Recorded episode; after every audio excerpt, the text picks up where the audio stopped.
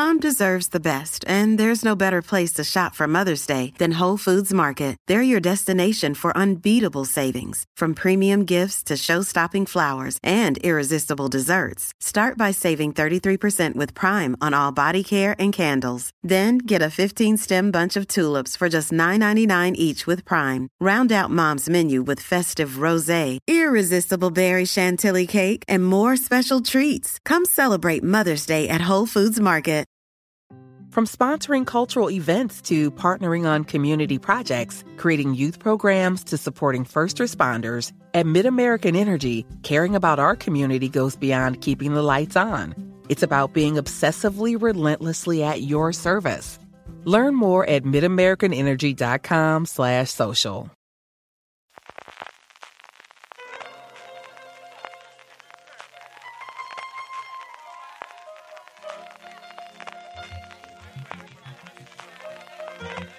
Estás escuchando Fuera de Series con CJ Navas.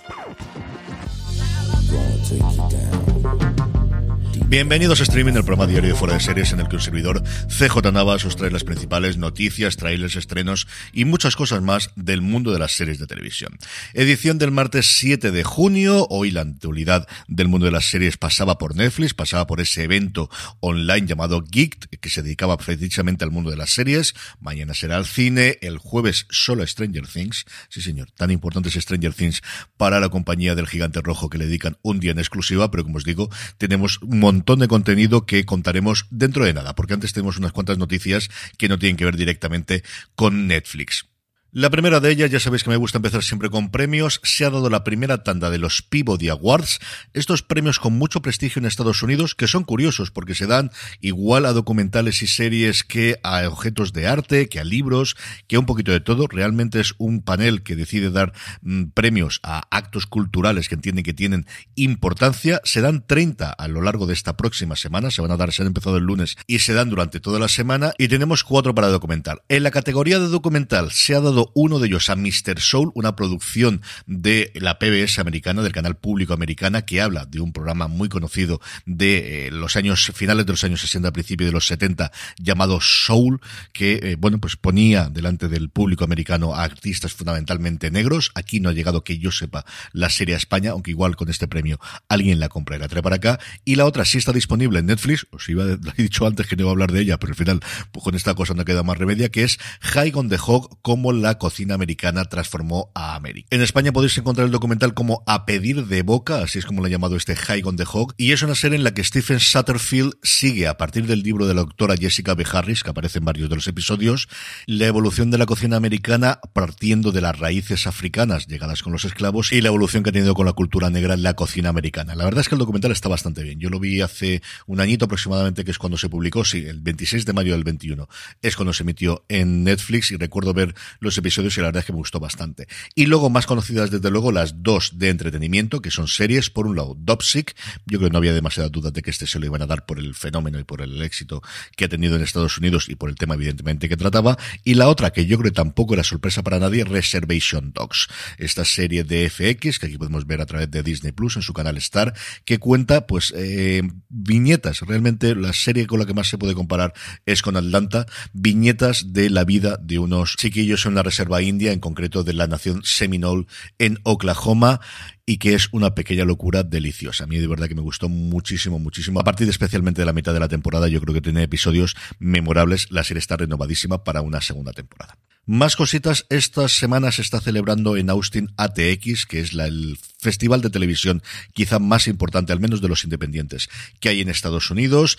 Ha habido, posiblemente ayer leído, un encuentro con la gente de Scraps, que es una de las cosas que habitualmente hace el festival desde la cuarta edición, que lo pudo hacer con la gente de La Chica Gilmore, una de las marcas de la casa es reunir a gente de series ya concluidas. Este año tocaba Scraps y la noticia desde luego es que todo el mundo se ha dejado querer. No han querido anunciar nada de volver, pero todos, actores, creador, todo el mundo que pasaba por allí se han dejado querer para poder hacer una continuación de es la comedia médica, que yo creo que tiene desde luego una legión de seguidores y que con el paso del tiempo sigue siendo una de esas series, hombre, no al nivel de un Friends evidentemente, ni un nivel o un The Office o un Big Bang Theory, pero posiblemente sí en el escalón justo inferior a él y yo creo que mm, conforme van los tiempos no me extrañaría nada que si el tiempo acompaña y el dinero también lo hace, tengamos una renovación o tengamos una continuación de Scraps. Junto con eso, la otra noticia era la presentación de Westworld, y es que en la presentación de Westworld, para sorpresa de todo el mundo, apareció James Marsden, confirmando que va a aparecer en la nueva temporada, y aquí estamos justo bordeando el tema de spoilers. El caso es que Marsden vuelve con un personaje diferente, también Evan Rachel Wood vuelve, parece que con un personaje diferente, pero esto es Westworld, así que cualquier cosa nos podemos esperar. La serie, os recuerdo que vuelve a HBO Max el próximo 26 de junio. Catherine Hunt va a tener la oportunidad de protagonizar una nueva serie. Es cierto que desde luego es mucho más recordada por sus papeles secundarios, especialmente en los últimos tiempos WandaVision, aunque yo la siga adorando por su papel que tenía en Parks and Recreation, que por sus papeles protagonistas. Lo hizo en I Love Dick, que es una serie que pasó sin pena ni gloria por Amazon Prime Video. Parecía que Mrs. Fletcher, la serie de HBO, podía funcionar mejor y también, como os digo, pasó bastante sin pena ni gloria. Y ahora va a tener una nueva serie en Hulu, producida por Reese Witherspoon, ocho episodios basada en un libro de Cheryl Strayed llamado Tiny Beautiful Things. La eh, productora ejecutiva, la showrunner de la serie, va a ser la misma responsable de Little Fires Everywhere y cuenta la historia de una mujer que se convierte en un columnista muy conocido con seudónimo mientras su propia vida se está mm, cayendo a trozos. Y por último, más cercano a nosotros, ya se conoce al protagonista de Valenciaga, que sigue siendo el título provisional de la serie original de Disney Plus, la primera que se anunció de La Casa del Ratón en nuestro país, aunque luego la serie de Itana de Miguel Bernardo le ha adelantado un poquito por la izquierda, parece que se va a estrenar antes, y va a ser Alberto San Juan el que se ponga en la piel del genial modisto español, una producción dirigida por José Mari Guenaga, por John Garaño y por Aitor Arregui, los responsables de Loreac, de Andía y de la trinchera infinita y que posiblemente, por las fechas que se están barejando y cuando tenemos la confirmación de este casting, vaya a coincidir en el tiempo con esa serie de Apple TV Plus que comentábamos el fin de semana sobre el auge de Christian Dior tras la Segunda Guerra Mundial en París y la caída de Coco Chanel que cada vez va incorporando más intérpretes a su elenco. Así que una cosa curiosa que se ponga de moda precisamente en las series sobre modistos. Y todo esto no era más que el aperitivo porque realmente los grandes anuncios de hoy venían de la mano de Netflix, como os decía al principio, y enlazamos directamente con los trailers porque aquí tenemos unos cuantos. Empezando por el final, el colofón del evento geek de hoy ha sido Sandman, veintitantos minutos de panel con Dale Gaiman y todo el elenco de la serie. Does picking an outfit have you running a little too fashionably late? We get it. Great taste takes time. That's why Drizzly, the number one app for alcohol delivery, has your back with the largest selection of beer, wine, and spirits delivered in under 60 minutes. Convenience never goes out of style. So if you need to spend some extra time in the mirror instead of at the store, download the Drizzly app or go to drizzly.com. That's D R I Z L Y.com today. Para revelar un minutito y medio de cómo puede funcionar la serie y sobre todo su fecha de estreno. El próximo 5 de agosto nos llegará la primera temporada de la adaptación de la obra Culmen de Neil Gaiman se adelanta así al estreno de todas las grandes series de género que nos van a llegar desde finales de agosto a primeros de septiembre, ya sabéis, La Casa del Dragón, Hulka, Andor y especialmente la serie del Señor de los Anillos, que va a ser por ahora la última. Junto con ello, muchísimo más de todo lo que voy a comentar, tanto los teasers como los trailers, los podéis ver en el canal de YouTube de Netflix. El evento se abrió con miércoles, con la nueva serie de la familia Adams, producida por Tim Burton y con los creadores de Smallville. Apenas un minutito en el que vemos a Jenna Ortega como miércoles y con la mano que le sube por encima de la espalda. La verdad es que tengo bastante curiosidad por ver la serie. El que más cercano está a su estreno es Resident Evil, que va a llegar el próximo mes de julio y promete sangre, desde luego, y zombies y bicho bastante, bastante grande por lo que hemos visto en el tráiler, cosas de Umbrella. Hemos tenido avances de la segunda temporada de Sweet Tooth, también de Shadow and Bone, también de Warrior Nun, también de Todos Estamos Muertos, de la serie coreana, y sobre series nuevas, distintas a las que hemos comentado, un avance de la nueva serie de Mike Flanagan, no, no la caída de la casa Usher, que es la que yo quería ver, sino El Club de la Medianoche, una adaptación de las novelas de Christopher Pike, un grupo de siete jóvenes con enfermedades terminales que decide hacer un pacto para intentar comunicarse más allá de la tumba con una mansión bastante, bastante curiosa, marca de la casa. En fin, si es Mike Flanagan, hay que estaré desde luego para verla. Los Imperfectos, quizás la que menos me ha traído a mí, un grupo de chavales que reciben poderes o que les convierten en monstruos, depende cómo queráis verlos, a partir de una terapia genética y que deciden ir a por el científico que les ha convertido eso en imperfectos y en no humanos. One Piece, el manga y el anime del que no hemos podido ver imágenes, pero sí la construcción de los escenarios y es ver cómo se gasta dinero a paladas.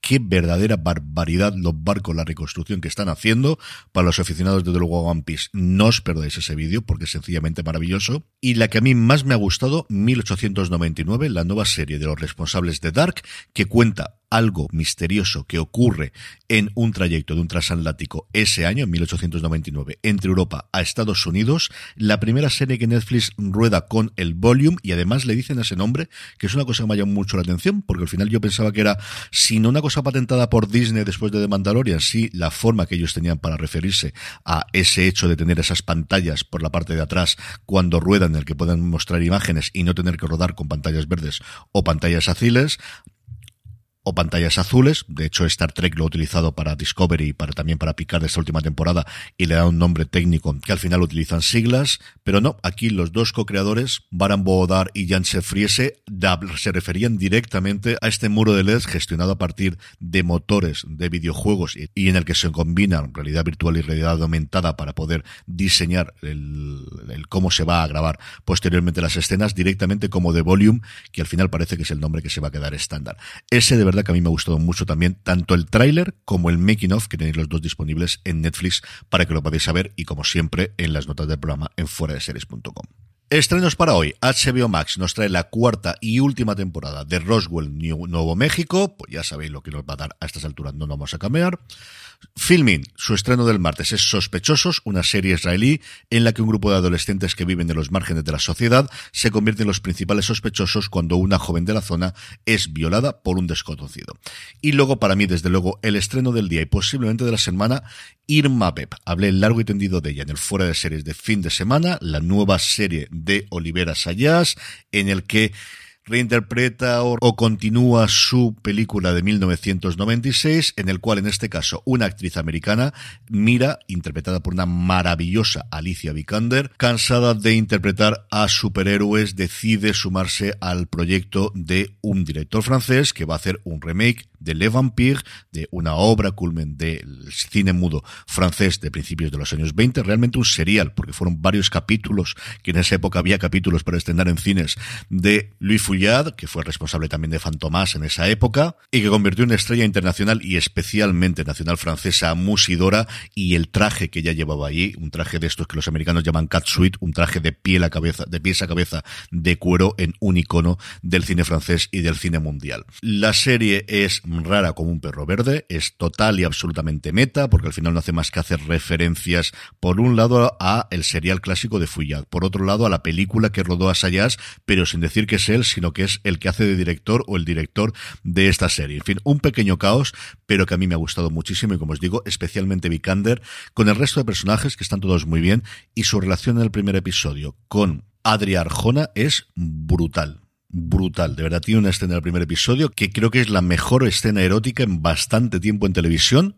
Totalmente vestida las dos y simplemente hablando. Es brutal. Y por último, la buena noticia del día es que falta muy poquito tiempo para el que vuelvan nuestros queridos vampiros de lo que hacemos en las sombras. El 12 de julio se estrena en FX en Estados Unidos, el 13 de julio nos debería llegar aquí, entendemos que en HBO Max, veremos a ver si Disney ha podido recomprar o compartir los derechos y no lo estrena en su canal Star, pero la buena noticia no es que falte poco tiempo, que siempre lo es, sino que lo han renovado y como a lo grande, como se hacen ahora las cosas, por dos temporadas. Quinta y sexta temporada para lo que hacemos en las sombras ¿Que la tercera no fue tan buena como la segunda?